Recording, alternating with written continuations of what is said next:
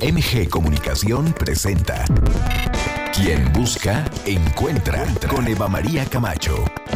El espacio ideal para escuchar buenas ideas que nos lleven a vivir mejor. Dilemas de pareja y de la soltería. Soluciones tecnológicas para la vida cotidiana. Arte y cultura. Música, literatura. Mundo de los placeres. Experiencias únicas. Te invitamos a que te quedes con nosotros durante la siguiente hora. Descubre la mejor versión de ti. Esto es Quien Busca, Encuentra con Eva María Camacho.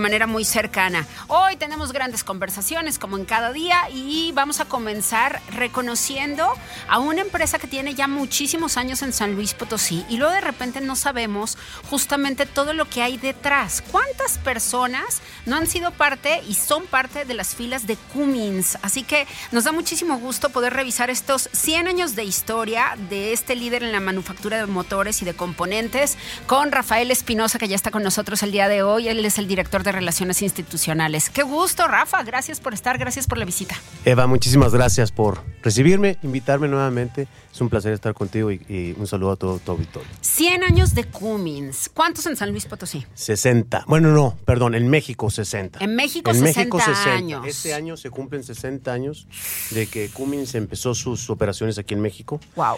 Cummins empieza como una empresa paraestatal Sí, en sí, la sí. Ciudad de México con la empresa Diesel Nacional, conocida Sí. como DINA. Ujú.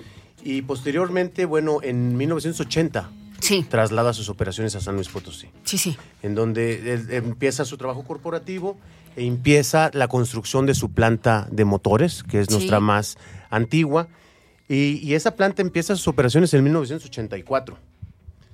Posteriormente y un año después empiezan las operaciones en Ciudad Juárez. Tenemos también una Sí. planta muy grande en Ciudad Juárez Ujú. y desde el 85 está funcionando por allá.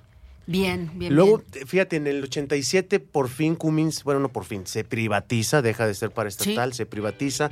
Cummins Inc. adquiere la totalidad de, la, de las acciones de la son empresa los mexicana. Estados Unidos. Estados Unidos. Cummins Inc. es una empresa que está localizada en, en el estado de Indiana, en. Columbus, Indiana.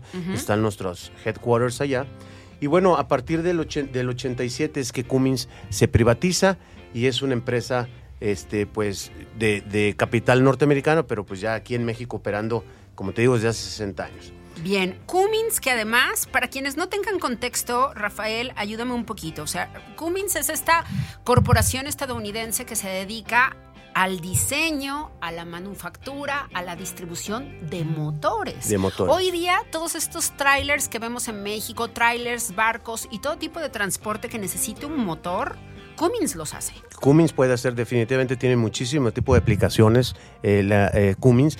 El, el principal negocio es el, el de transporte pesado.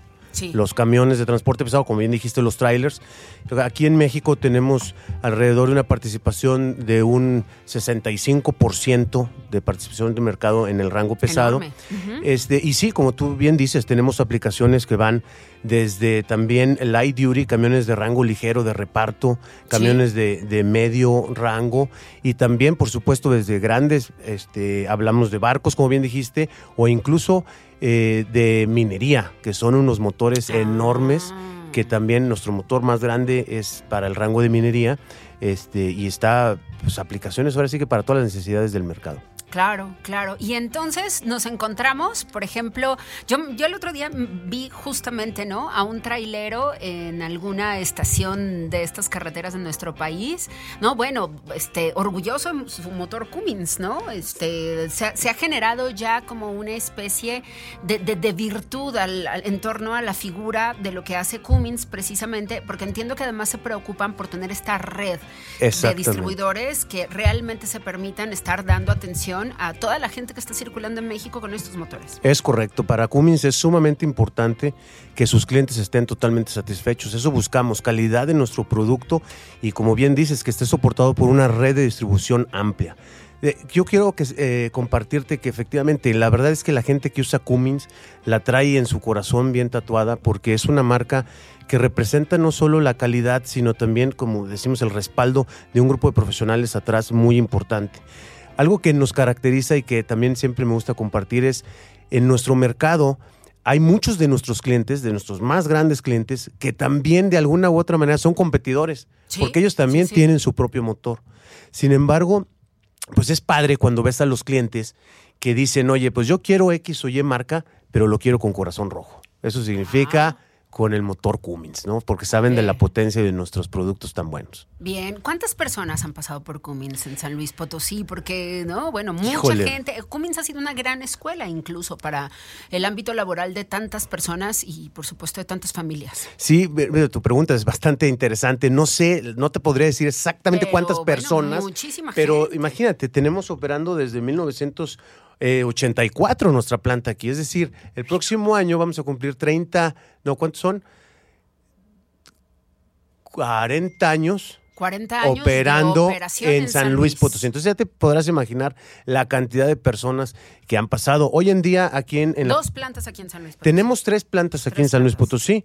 Una que fabrica los motores, Sí. remanufactura los motores. Eso también es un negocio muy interesante porque el- Sí. el, motor sale prácticamente como nuevo, pero es remanufacturado. Es que eso además está padrísimo porque en esta economía sustentable que tenemos que estar procurando en el mundo, eso que ustedes es- hacen, pues la verdad es que está padrísimo. O sea, agarrar los motores que todavía están en buen estado, remanufacturarlos y van de regreso al mercado. Exacto, se salvan todas las piezas que se pueden salvar. Sí. Las que no se salvan, se ponen nuevos componentes y el motor sale como nuevo y lo más padre, garantía de nuevo, literalmente, como si fuera un motor nuevo. Entonces es un, un negocio muy bueno. Tenemos esa, esa planta de remanufactura y ah, ya también desde el año pasado, hace año y medio, estamos empezando a manufacturar motores nuevos.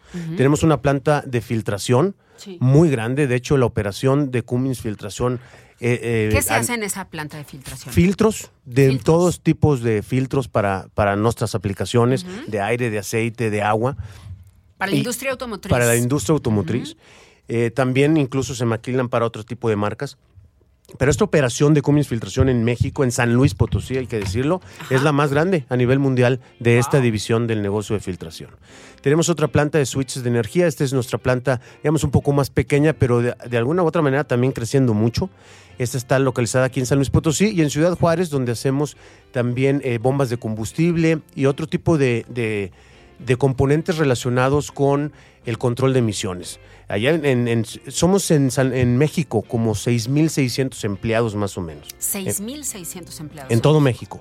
Aquí San en, Luis en Potosí? San Luis Potosí somos, yo creo que poco más de 4.000 personas. Ya. 4.200 y el resto por allá en, en- en Ciudad Juárez. Está Sí. creciendo mucho nuestra operación en Juárez también.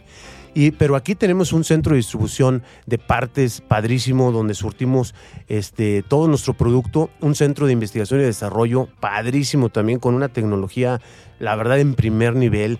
En, en, tecno- en ¿cómo se llama? Eh, impresión 3D, en fin, mil cosas que se pueden hacer en nuestro centro de distribución y, y, eh, perdón, eh, de desarrollo, investigación y desarrollo, y está también a la orden, este, pues para que también proveedores incluso puedan generar luego piezas que no se, que no se consiguen y, eso nos ayuda mucho en la producción. Claro, qué interesante. Y me encanta que Cummins, que va a cumplir estos 40 años aquí en San Luis Potosí, 60 en México, se ha dedicado verdaderamente a estar impulsando, por otro lado, el desarrollo de quienes están trabajando allí, pero al mismo tiempo también el desarrollo de, de estos ambientes comunitarios. La verdad es que a mí siempre me da mucho orgullo ver cómo ustedes están apoyando diferentes productos, incluso artísticos, como música para la vida, lo vimos en San Luis de Oro y Plata. Es decir, Cummins se preocupa porque San Luis Potosí no solamente le provea de, de esta geografía maravillosa o esta ubicación geográfica maravillosa y le provea personal, sino también se preocupan por ir mejorando a la comunidad. Y esto es algo que es parte Fundamental. de, fundamental de Es el ADN de Cummins. No podemos hablar de Cummins sin un verdadero compromiso con nuestras comunidades eh, y sobre todo en las comunidades donde hacemos negocio, bien dijiste Sí. San Luis, Juárez, Ciudad Juárez. Y sí, o sea, está en nuestro ADN ese tipo de apoyo a, a la comunidad y, y por eso incluso desde hace 25 años también que formamos nuestra asociación filantrópica Cummins, a través de la cual 25 años 25 con la años con la Asociación asociación filantrópica. Wow. Y, es, y solamente en Estados Unidos existe esa asociación y en Cummins, México.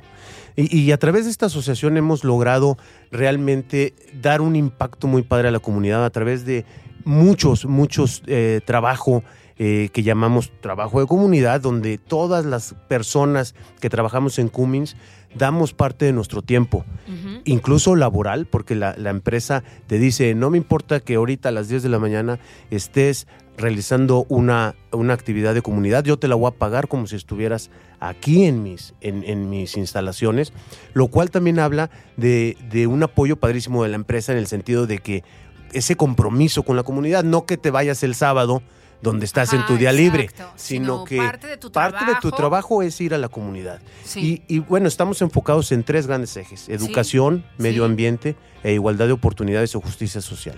Es donde enfocamos nuestro trabajo de comunidad. Oye, en el tema de igualdad de oportunidades, a mí me encanta todo este movimiento que también es institucional y que es corporativo del apoyo a las mujeres. Es decir, ustedes realmente han estado conscientes de que so- son conscientes y por ello es que han establecido que tienen que tener, las mujeres debemos de tener todavía más participación organizacional en Cummins y además este es un programa formal, incluso respaldado por Rise Up, que conocemos esta institución a nivel internacional también, ¿no? Gran trabajo el que están haciendo justamente posicionando a más mujeres incluso en puestos de poder, Rafa, para que el techo de cristal Se rompa. se, se elimine y se rompa. Eh, para Cummins es eso. fundamental. Creemos y estamos convencidos que el rol de la mujer es sumamente importante para el, el buen desarrollo de las actividades de la compañía y el logro de los objetivos.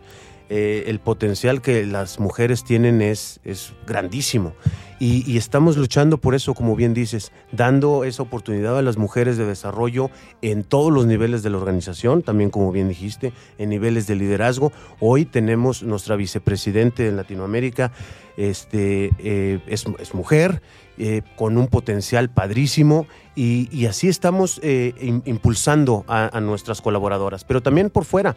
También por fuera, como bien dijiste, tenemos un, uno de nuestros grandes proyectos y más ambiciosos a nivel mundial, donde este, Cummins a nivel global ha invertido cerca de 11 millones de dólares.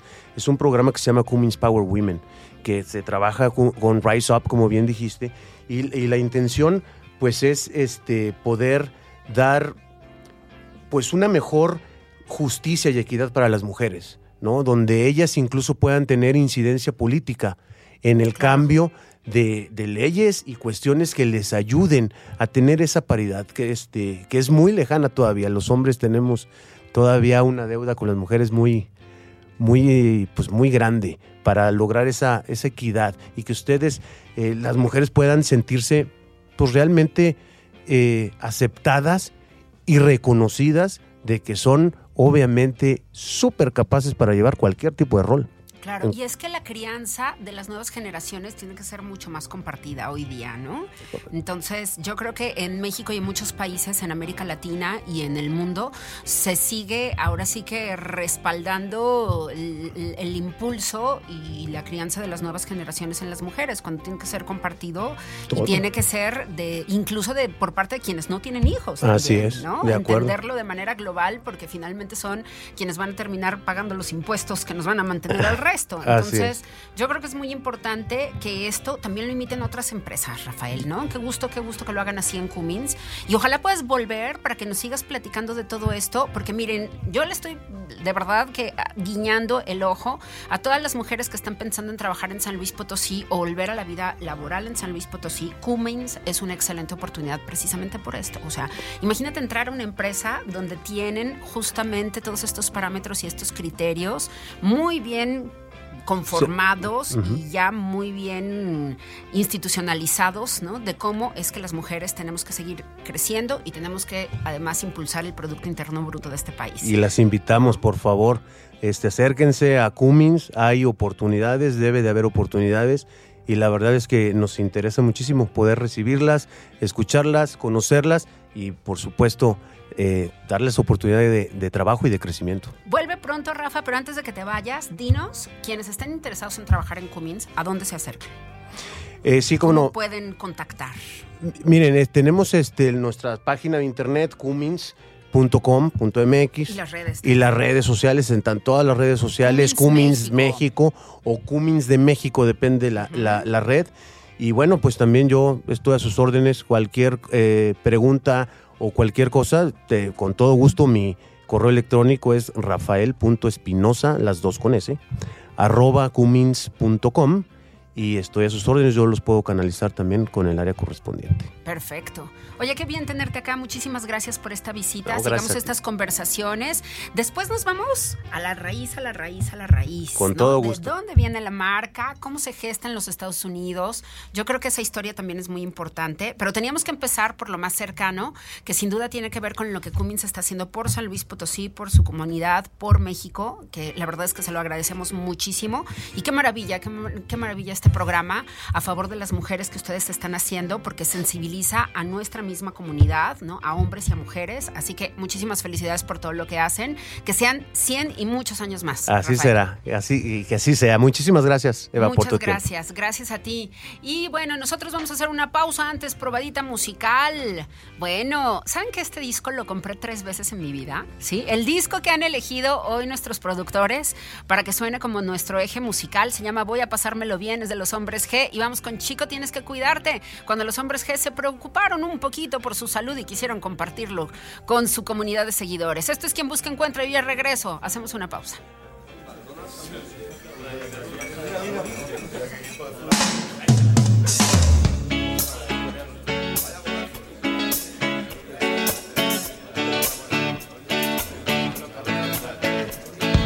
Ayer fui a a mi médico de cabecera, la verdad es que no sé por qué a veces te da por pensar que algo te funciona mal cuando la verdad es que me encuentro bien. Me senté ratito en la sala de espera y ojeando una revista me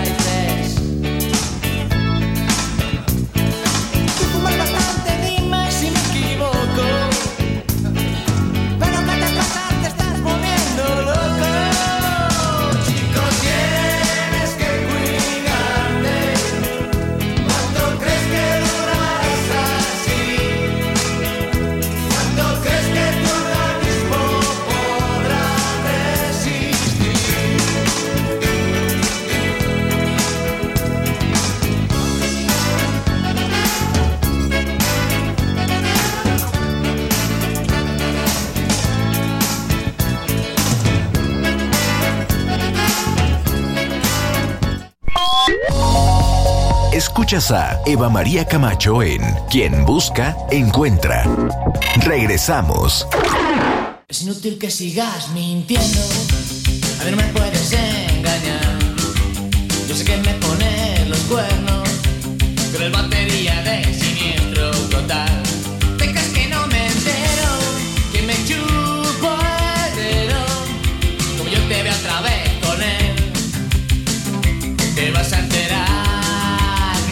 Imbécil del sombrero.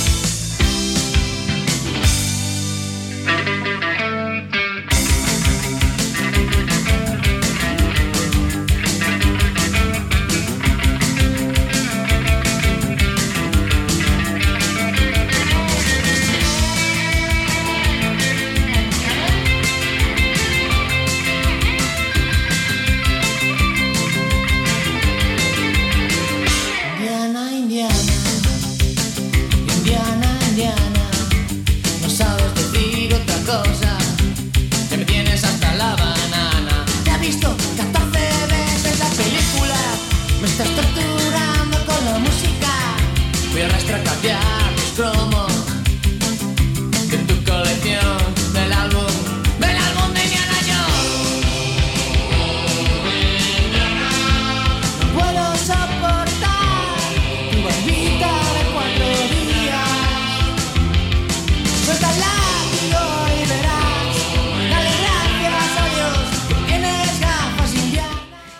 en Quien Busca Encuentra y vamos a hablar de los premios Oscar.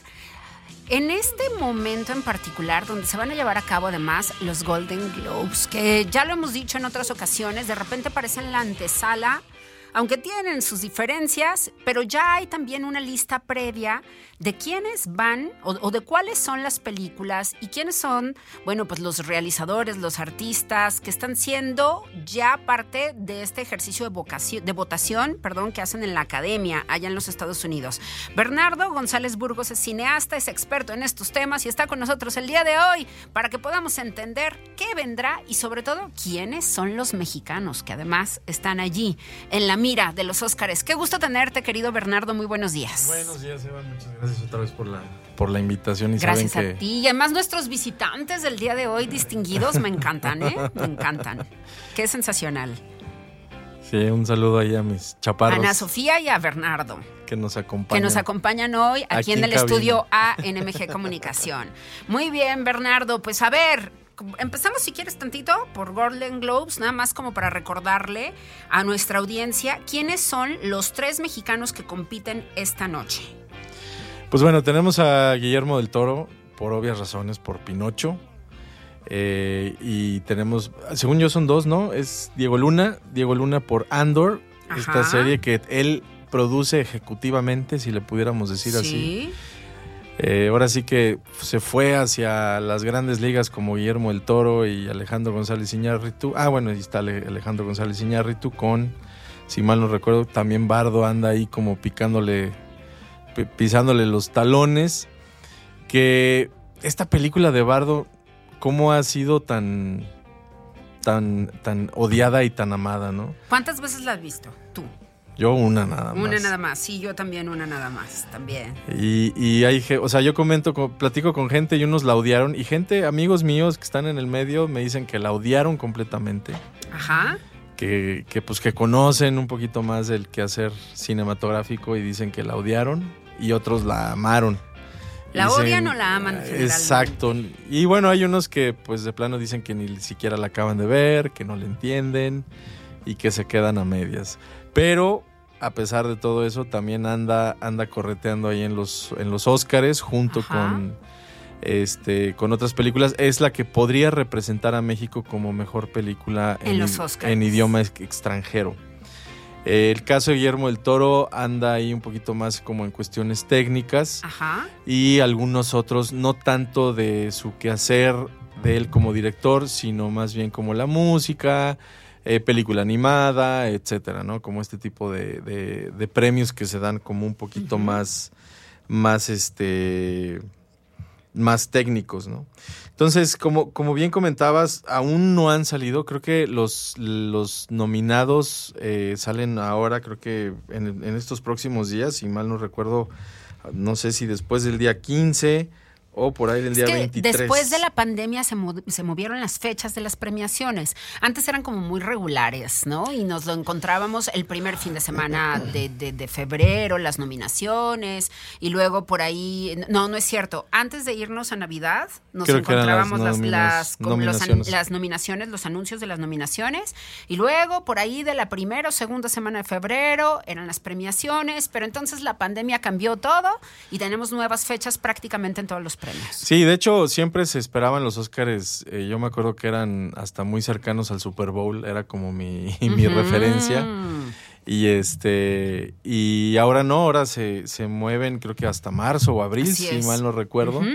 Y antes eran finales de febrero, por muy Sí. lejos, principios de marzo. Sí, sí, sí. Pero siempre eh, la academia saca lo que le llama el shortlist, que es como, como estas primeras este, listas o estas primeras eh, como ahora sí que ventiladas de lo que pudiera ser este, los, los premios de la academia. Son como los prenominados. Es correcto. Y esta, eh, esta lista la emitió la, la- la academia en su página oficial el 21 de diciembre de, de pasado, el año pasado. Y ahí figuran, pues bueno, algunos documentales, este, cortos, este, en International Film, o que ahora se le conoce así, no es, antes era el- la categoría se le conocía como Foreign Language, ahora es International Film. Ahí es donde, donde figura Bardo, False Sí. Chronicle of a Handful of Truths, que es el título que le pusieron en, ¿En inglés? en inglés, Ujú. pero compite con otras 10, 11 películas más entre Argentina, Austria, Bélgica, Camboya. Que Argentina trae una super pieza que es Argentina 1985. Qué película tan bella, la amé. ¿eh? No estoy de acuerdo con Internet Movie Database que le dio 7.7 sobre 10. Ay, mira, el IMDB.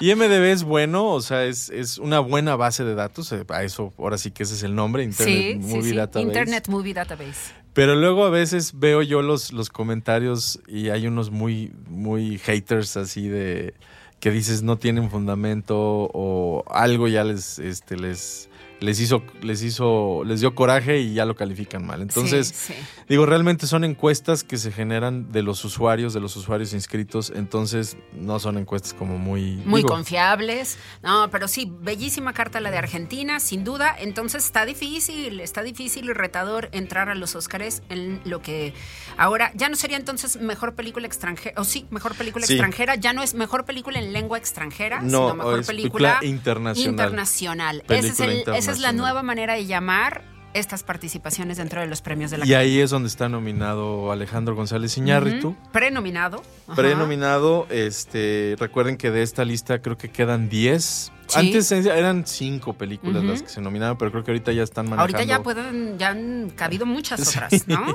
Sí, sí. Y Recuerdo este- alguna vez en película animada que había nueve. Sí, y ahora son. Y hay veces, ha habido años que ha habido nada más 3. Sí, sí, sí. Me O gusta sea- eso mejor, ¿no? No dejarlo a un número fijo, está bien. Pues las Sí, que que, merezcan las que merezcan, las que entrar, sean. me las que parece muy sean- bien.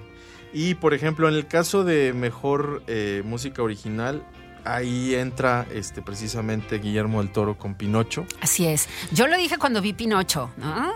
Híjole, me acordé inmediatamente de aquel momento de Jorge Drexler, ¿sabes? O sea, de, cuando, y ya lo hemos comentado en este programa y en muchos otros, ¿no? Drexler gana el Oscar, pero no le permiten cantar la canción porque él no era popular. O sea, estaba nominado y ya sabes que todas las canciones son interpretadas en la gala de los Oscars, pero entonces él le dicen, no, pues usted no la va a cantar, la va a cantar Antonio Banderas porque él sí lo conocen, ¿no? Y a usted no lo conoce nadie. Y entonces, pues así va la cosa, ¿no? Pero entonces, cuando ocurre, cuando yo escucho estas piezas y me doy cuenta que también Guillermo del Toro está involucrado en la autoría, yo digo, no, vamos a escuchar una pieza de Guillermo del Toro en la gala de los Oscars. Yo estoy casi segura que eso va a pasar. Yo me atreví a, de- a decretarlo desde ese instante. A mí me parecieron bellísimas, bellísimas. No, y es, es- algo que le gusta a la academia, además. Sí, y además ahorita Guillermo, hay que recordar que Guillermo el Toro, creo que por encima de los tres, tres amigos, como se hacen llamar, él, Sí. del Toro, este, del Toro Iñárritu y Cuarón, creo que del Toro es el que tiene como mayor este, peso en todos los sentidos.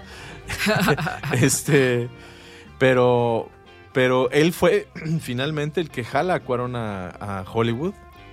Y ahí como que él fue el que les fue tendiendo el brazo, porque el primero que se, va, que se va a Hollywood a trabajar es Guillermo el Toro, Sí. por esta amistad que tiene con James Cameron y que ahora como que coincide que Guillermo el Toro estrena Pinocho y James Cameron estrena Avatar, la del Camino del Agua. Este, ahora resulta que ellos dos, que son grandes amigos y que James Cameron paga la, el rescate del secuestro del papá de Guillermo del Toro, que, que pedían un millón de dólares. Qué fuerte. Eh, sí, de hecho la familia de Del Toro siempre había tenido, era una Eso no lo sabía. ¿No sabías? Sí, por eso, por eso emigró a Estados Unidos. O sea, Guillermo el Toro había hecho un par de películas en México y o una, creo que fue nada más Cronos. Y secuestran a su papá en Guadalajara y tienen que emigrar a Estados Unidos. Entonces, Pero no sabía que James Cameron había pagado el y rescate. James Cameron paga el rescate de un millón, un millón de dólares. Él paga el rescate y bueno, pues Guillermo el Toro se va con toda su familia, con sus papás y su familia. Y hacen esta, tienen esta gran amistad. Yo me acuerdo, yo no sabía, de hecho esta, esta noticia salió muchos años después de que James Cameron había pagado el rescate, pero, pero yo recuerdo cuando vi la película, la de Mimic, que fue la primera Ujú. película de Del Toro en Sí. Hollywood. Sí, sí. Recuerdo que al final de los créditos me llamó mucho la atención que decía agradecimiento especial a James Cameron. No, es más, creo que me atreví a decir que más bien fue Cronos, La que trae la mención donde a trae el agradecimiento a James Cameron. Motivo porque- de más para volverlas a ver, las dos. Porque ya había, ya había esta amistad, esta relación, de, de una forma del Toro había contactado a James Cameron, James Cameron había echado, le había echado el ojo a Del Toro, porque sabía el talento que, que venía ahí, y, y pues ahí es donde hacen esta, esta gran amistad, y ahora están compitiendo, al menos por mejor soundtrack, Avatar y, y Pinocho. Mira, qué bonito. Muy bien, muy bien. Estas historias así medias, medias, medias raras, pero bueno, eh, también eh, no logró en mejor canción entrar. que- que- ah, no, perdón, sí. La de Chau, canción, Chau sí, Papa, que es sí. una hermosa canción. Sí, sí, sí. Este también está nominada. Desgraciadamente, en, en cuestión de dirección, creo que no logra entrar en la, No, en no la, entró. En la, en la terna. Eh, Bueno, en, pues ya no en ya este no es prelistado. en sí. este prelistado. Pero bueno, pues hay, hay grandes directores ahorita. Está Steven Spielberg también con Sí. The, The Fablemans, que está por estrenarse, que esta película yo tuve oportunidad de verla este, antes. Y ¿Qué es, tal está? Ah, es hermosa. Es hermosa porque es una biografía sobre Steven Spielberg. Y estaba viendo unos, unos, unos detrás de cámaras donde Spielberg dice que fue algo como muy, muy surrealista el hecho de entrar al set, que era su casa tal cual como él la recuerda. ¡Wow! O sea, todo el diseño de producción recreó la casa de, de Spielberg a como cuando él era niño.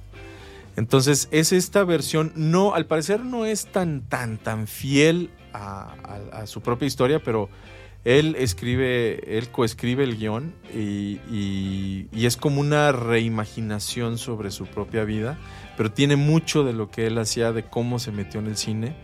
Y yo recuerdo entrevistas donde él platicaba que se ponía a jugar con los trenecitos de juguete Ujú. y con la cámara que tenía su papá de 8 milímetros se ponía a filmar cómo chocaban, porque a él le había impactado mucho la película de El show más grande en la Tierra, Sí. que era sobre este circo con Charlton Sí, Heston sí, y todo. Entonces, cuando él va al cine le, le- le inspira mucho y le impacta la escena del choque de los trenes y llega a su casa y quiere recrear eso. Entonces, eh, quien lo impulsa principalmente es su mamá, que eh, era pianista. Creo que ella acaba de fallecer también. Este, y, y es quien lo impulsa a, a hacer cine. Mira. Entonces, en, en las primeras partes de la película, no es spoiler, pero en las primeras escenas, los primeros 10, 15 minutos, vemos como este niño, que obviamente les cambia los apellidos, les cambia los nombres, pero pues todo el mundo sabemos que eran los Spielberg, acá son los Fableman, eh, llegan al cine y, y vemos este niño cómo se enfrenta por primera vez a- al séptimo arte y cómo lo, lo deja ahora sí que eh, pregnado de, de la creación de imagen a través de una cámara, ¿no? Qué maravilla, Y- pues no hay que perdérnosla y a mí Está- me gustaría... Creo que se estrena el próximo finales de este o en febrero aquí en México, en Estados Unidos ya se Perfecto. estrenó. Pues hay que ir a ver. Yo también estoy esperando Babylon de Damien Chazelle, que no se ha estrenado en ninguna plataforma y vendrá directamente a las pantallas. Entiendo que también a finales de febrero. ¿no?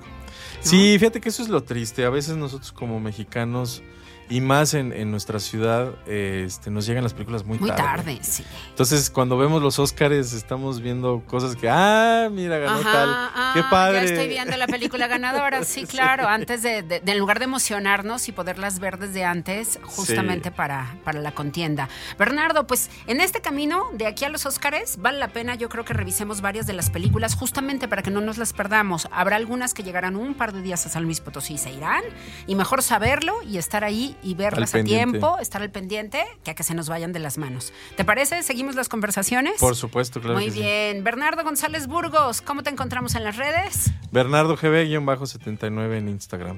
Muy bien, muchísimas gracias. Bernardo González Burgos es cineasta, productor audiovisual, allí sígalo y por supuesto, gran colaborador en quien busca encuentra. Muchísimas gracias, hasta la próxima y gracias a esta visita tan preciosa que nos trajiste el día de hoy. Muy bien, Gracias a muy ustedes. bien, gracias por estar acá. Hacemos una pausa y regresamos con más. Esto es quien busca encuentra. Ya son las 10 con 47. Escuchas a Eva María Camacho en Quien Busca, Encuentra. Regresamos. Escuchas a Eva María Camacho en Quien Busca, Encuentra. Regresamos.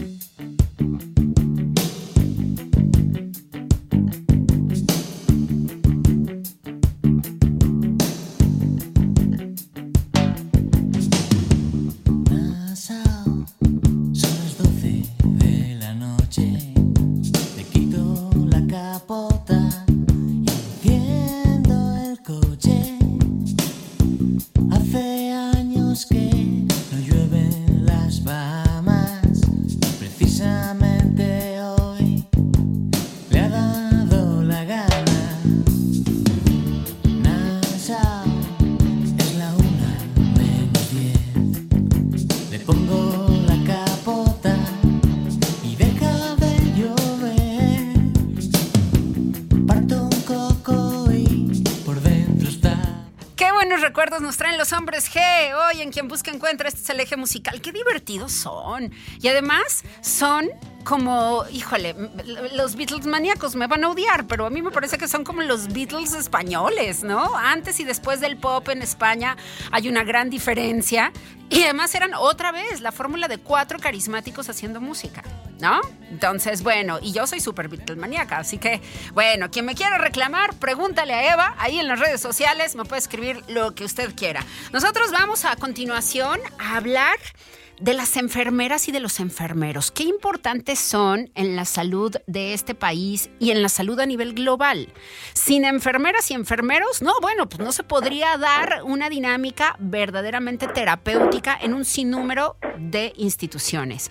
Y el día de hoy yo estoy muy contenta de que tengamos a la presidenta del Colegio de Enfermería con nosotros, a Juanita Campos, ya está con nosotros en la línea telefónica. Doctora, qué gusto tenerte con nosotros y poder conocer mucho más cómo están viviendo quienes se dedican a la enfermería en nuestro país. Bienvenida, muy buenos días.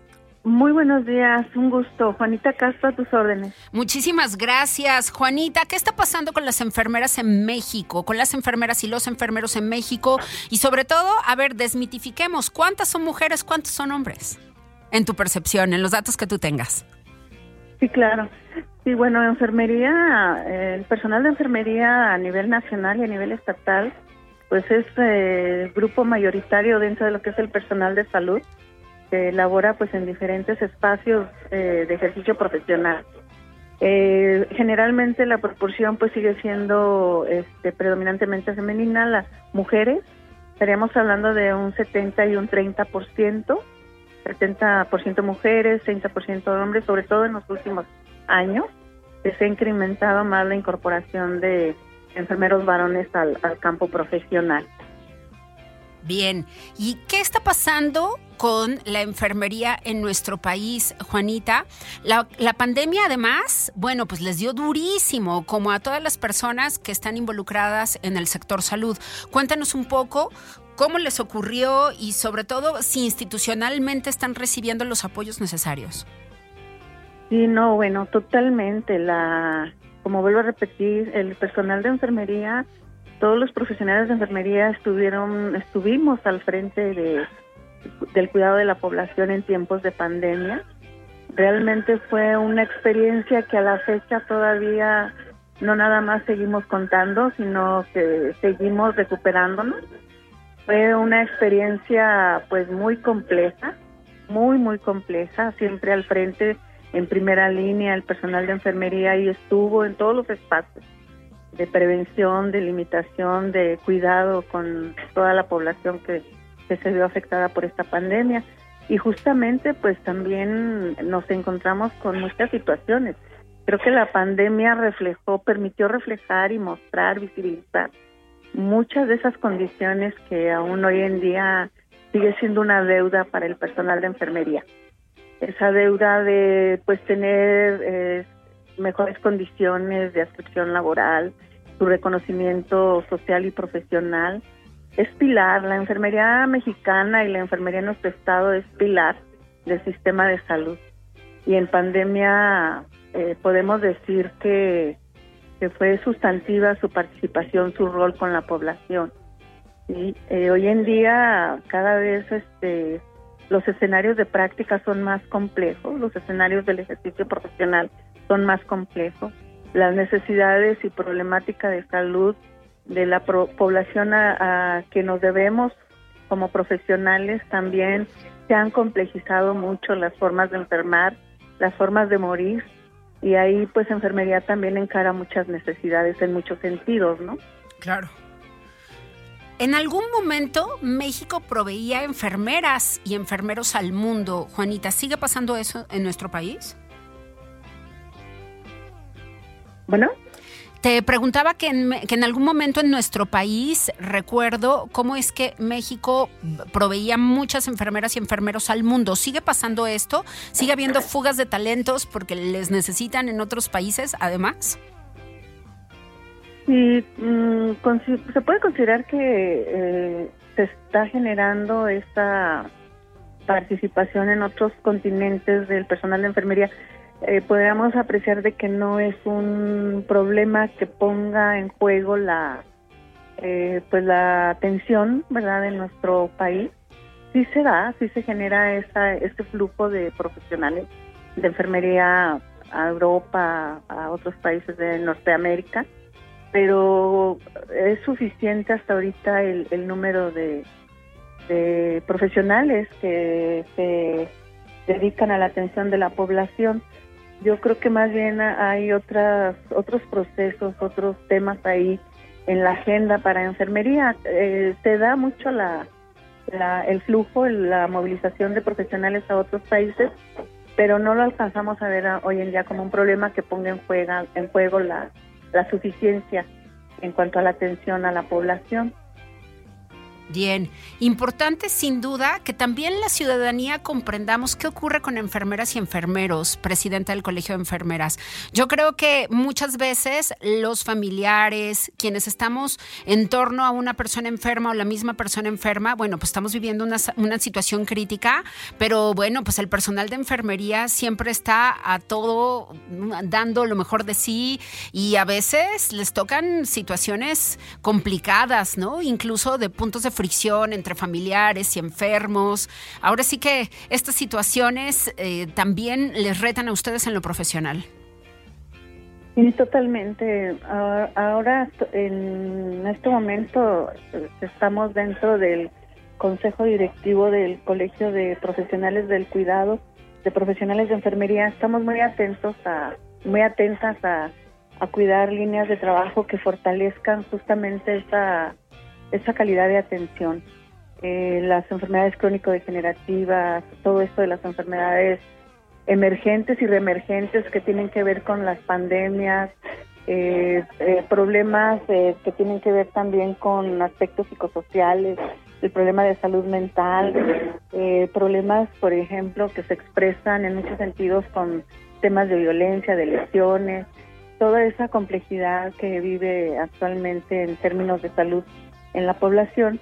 Como colegio estamos eh, pues trabajando varias líneas para fortalecer pues esa fuerza laboral que es la enfermería y que representa en el sistema de salud eh, de tal manera de atender esa complejidad y de pues, con trabajo de fortalecimiento al gremio desde el colegio estamos trabajando este proyecto colegiado en diferentes plataformas eh, de capacitación, de formación, no nada más técnico profesional, sino también formación con sentido social, con sentido humanista. Eh, esas son líneas de trabajo que actualmente estamos fortaleciendo dentro de lo que es el Colegio de Enfermería a nivel de nuestro estado y muy en vinculación con eh, pues eh, espacios colegiados también de otros estados. Bien, pues te agradecemos enormemente, Presidenta, que hayas estado con nosotros el día de hoy. Por favor, continuemos estas conversaciones para seguir encontrando, ahora sí que encontrándonos y sensibilizándonos ante un gremio que sin duda es fundamental, como ya lo decíamos, en los tratamientos, en la atención a tantas personas que acuden a los hospitales, tanto públicos y privados de este país y por supuesto de este estado. Así que, si nos lo permites, Presidenta, a través de ti un abrazo con todo cariño a todas estas enfermeras y enfermeros que son parte de, pues, de una labor fundamental para las personas que lo necesitan en nuestro estado y en el país. Así que muchas gracias por haber estado con nosotros. Gracias, con muchísimo gusto. Estamos atentas a la invitación. Gracias al auditorio, a tu auditorio y a ti. Muchísimas gracias. Muchísimas gracias la presidenta del Colegio de Enfermería con nosotros. Y bueno, un pues, abrazo, salud. Un abrazo, muchísimas gracias y gran año para ustedes. Llegó la hora de despedirnos. Muchas gracias a la producción, a todas y a todos en MG Comunicación que hacen posible este programa. Y nos despedimos pues con una de las más famosas, ¿no? De los hombres G. Ahí están. Míralo. Cristian, ¿cuántos años tienes? No, se emociona como yo y debe de tener la mitad de mi edad seguramente. No, casi, casi, no, no es cierto. Un poquito más, un poquito más. Pásenla muy bien, una gran jornada para ustedes. Gracias por acompañarnos a las 6. Vuelve Jesús con las noticias y ya lo saben, nuestra estación hermana Factor 96.1 de 7 a 9, porque las noticias no tienen que ser aburridas. En Arriba San Luis, acompáñanos todos los días. Pásenla muy bien. Gracias Ale, gracias Cris, gracias a todos.